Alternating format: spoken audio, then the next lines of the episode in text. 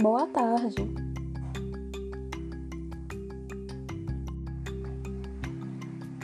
Você sabe ler?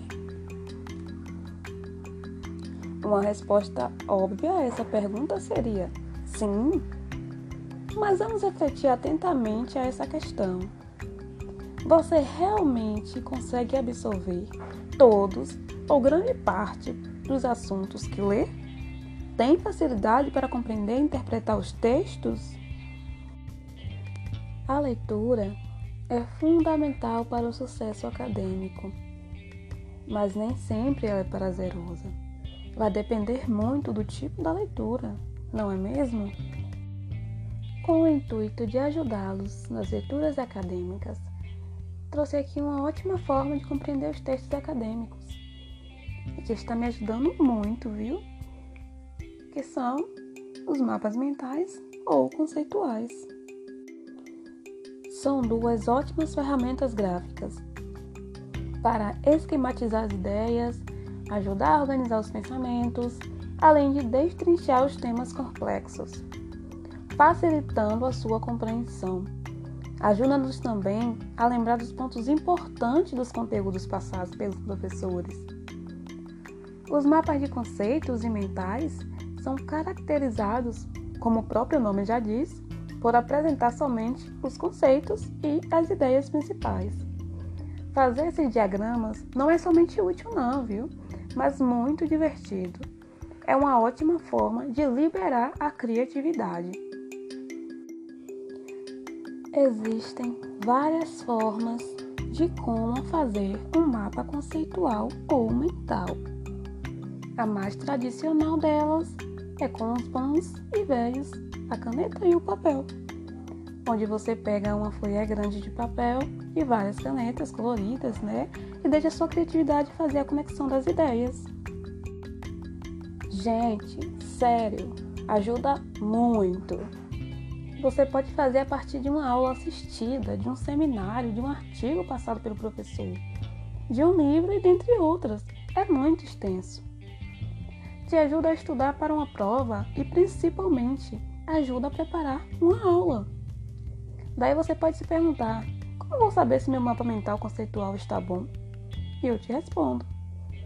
Através do seu mapa, você pode, né, como eu já tinha dito, dar uma aula. Então, se quando você terminar de fazer seu mapa, a, sua, a estrutura dele estiver bem organizada e você conseguir dar uma aula através dele, significa que o seu mapa está bem articulado. Agora vamos ouvir uma entrevista feita pela professora Letícia Padua com a professora Salete e o que ela traz sobre os mapas mentais.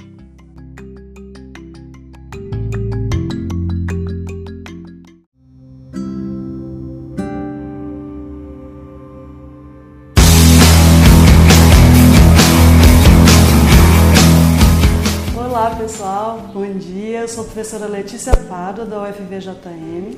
Nós estamos aqui com muita honra com a professora Salete Kozel, da Universidade Federal do Paraná. Ela é mestre e doutora pela USP, fez em geografia, né? fez um estágio doutoral na Universidade Paris Sorbonne e o pós-doutorado no Laboter na Universidade Federal de Goiânia. Professora, muito obrigada por aceitar. Eu agradeço imensamente essa recepção de vocês aqui em Diamantina e o prazer da gente estar aqui com vocês para compartilhar um pouco do conhecimento. E a descoberta dos mapas mentais, né? Então, o mapa mental em si, ele já nos remete a uma questão cultural e aí, nesse bojo, eu fui começando a, a buscar autores que dessem subsídio, né? Tanto na, na, na questão mais é, teórica, como também o Bakhtin para me ajudar nessa questão de entender os dialogismos e que é uma questão cultural de um grupo, né? E aí a gente começou a trabalhar com projetos diversos, né? A partir usando o mapa mental, mas com aplicações em diversas áreas, como turismo, planejamento, ensino de geografia, né? Mais nitidamente. E a importância de buscar esse entendimento da cultura, do espaço que tem vida, né? Do simbólico, então foi, foi uma coisa foi acontecendo assim a partir dos autores, das leituras e, e foi acontecendo. Que bacana. E, e, aproveitando então sobre os mapas mentais, o que, que são mapas mentais e como é que a gente trabalha com eles? Como é que a gente elabora eles? Pois é, é um desafio constante, né? Até há quem é, não goste muito de trabalhar devido ao teor subjetivo que tem esse aporte teórico, né? Mas na verdade são o que? São desenhos, né? Que as pessoas desenvolvem a partir de um tema e depois você cria uma metodologia, como aconteceu comigo, uma, metodologia para poder a, fazer a interpretação. Que o maior problema é a interpretação. Tanto é que o livro que a gente lançou aqui, né? Mapas Mentais de Dialogismos e Representações, ele é um pouco dessa no...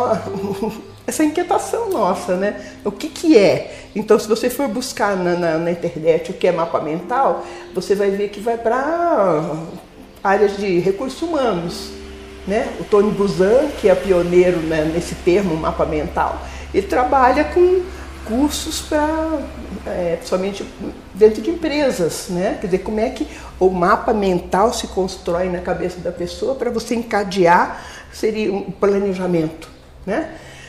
Mas na nossa é, concepção, o mapa mental vem mais de Peter Good, né? que é na geografia, é onde você, é, de repente, as pessoas fazem esses desenhos, vendo como é que você traça é, trajetos, e o significado desses trajetos, os, os ícones que você vai descobrindo nesses trajetos, né? Então aparecem coisas interessantíssimas. Eu mesmo estive me orientando com isso.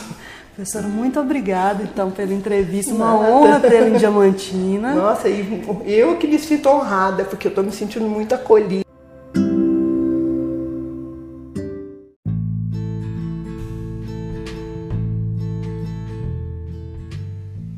Então foi isso e até o próximo.